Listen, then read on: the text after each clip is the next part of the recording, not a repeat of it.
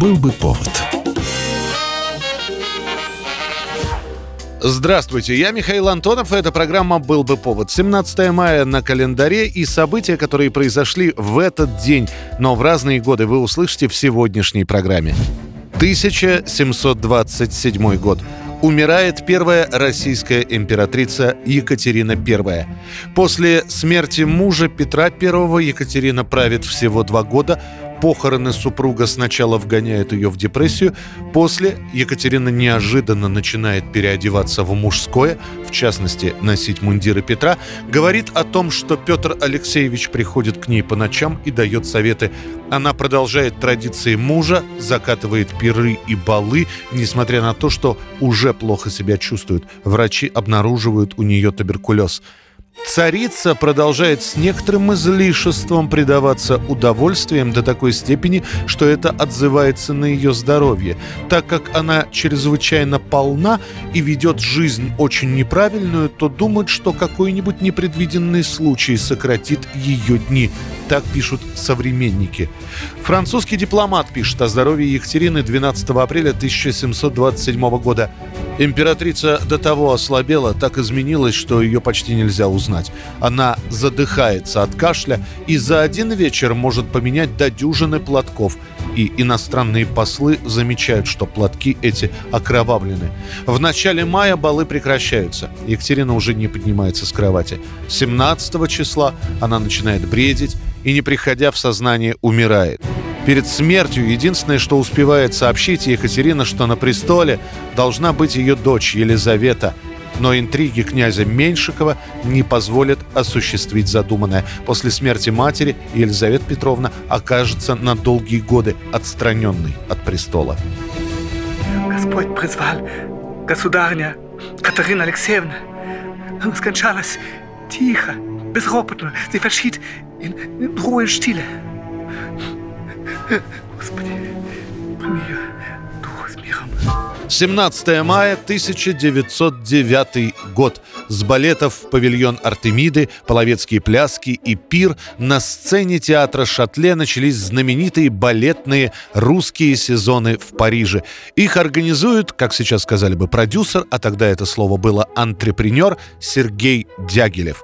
Год назад Дягилев уже удивлял французов оперой Борис Годунов и Федором Шаляпиным, которых он привозил в Париж. Однако для полноценных русских сезонов Дягилев выбирает балет. Для первых балетных сезонов Дягилев собирает труппу из ведущих солистов императорских театров. На сцене перед французской публикой танцуют Нижинский, Коралли, Фокин и, конечно, прима тех лет Анна Павлова. Diaghilev. О, как вам не дает покоя моя голубая кровь. Уж любите меня таким, какой я есть. Без меня в этом мире хуже. Ну что, довольно? Тобой обклеен весь Париж. Так что славы до тошноты. Русские сезоны уже через несколько лет после своей премьеры становятся сверхпопулярными. На них раскупаются билеты за месяцы вперед, показывают исключительно мировые премьеры. Для дягилевских сезонов специально пишут музыку известные композиторы. Танцовщики Европы мечтают попасть в труппу Сергея Дягилева. И, кстати, периодически попадают в нее, но с условием, что эти иностранцы поменяют свое иностранное имя на русское. Вплоть до 20-х годов. Говоря о культуре и искусстве в России, первым делом вспоминают именно русские сезоны Дягилева.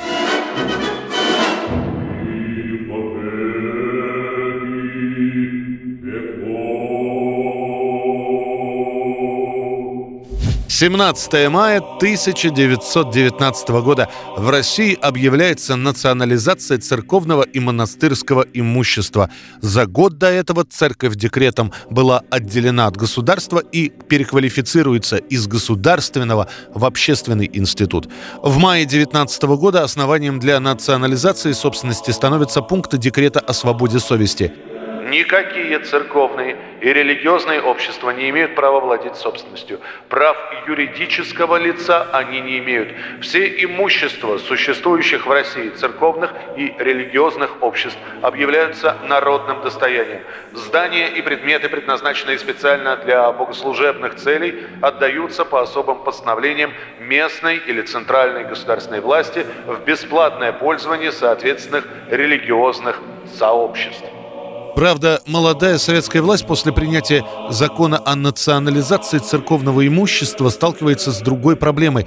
Как именно эту национализацию проводить? Просто забрать все – оставить во временное пользование или забрать только самое ценное, но для этого нужны специалисты по старине, которые могли бы оценить стоимость церковной утвари. Начинают национализацию сначала с помещений. Некоторые храмы и монастыри закрываются, в других организуют приюты для беспризорных. К 2020 году идет активное изъятие ценностей, предметов из золота, драгоценных окладов, старинных книг. Некоторые из вещей продаются на Запад. Для верующих, которые которые пытаются возмущаться, специально объясняют. В стране голод и гражданская война. Деньги от продажи церковных принадлежностей идут на покупку продуктов и оружия. И музыкальное событие дня сегодняшнего. Год 1987, 17 мая. На фестивале мира в Вене финальный концерт звезд эстрады. Выступают артисты разных стран от Советского Союза Алла Пугачева. Во время телемарафона зрители мира видят дуэт советской певицы и американского певца Барри Манилова. Они исполняют композицию «Один голос».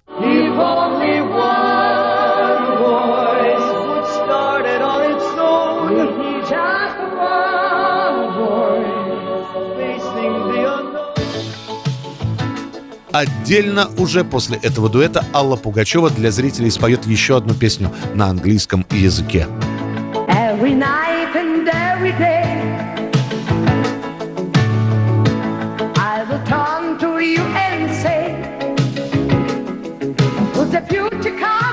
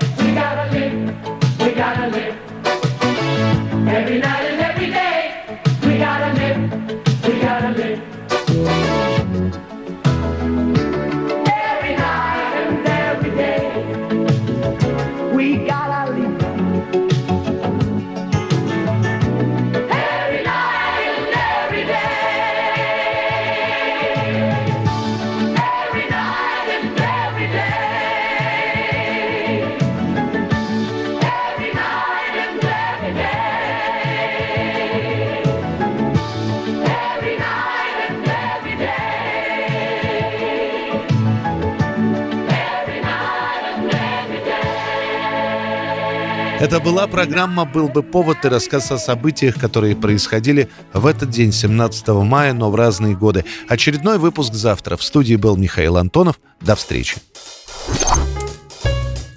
«Был бы повод»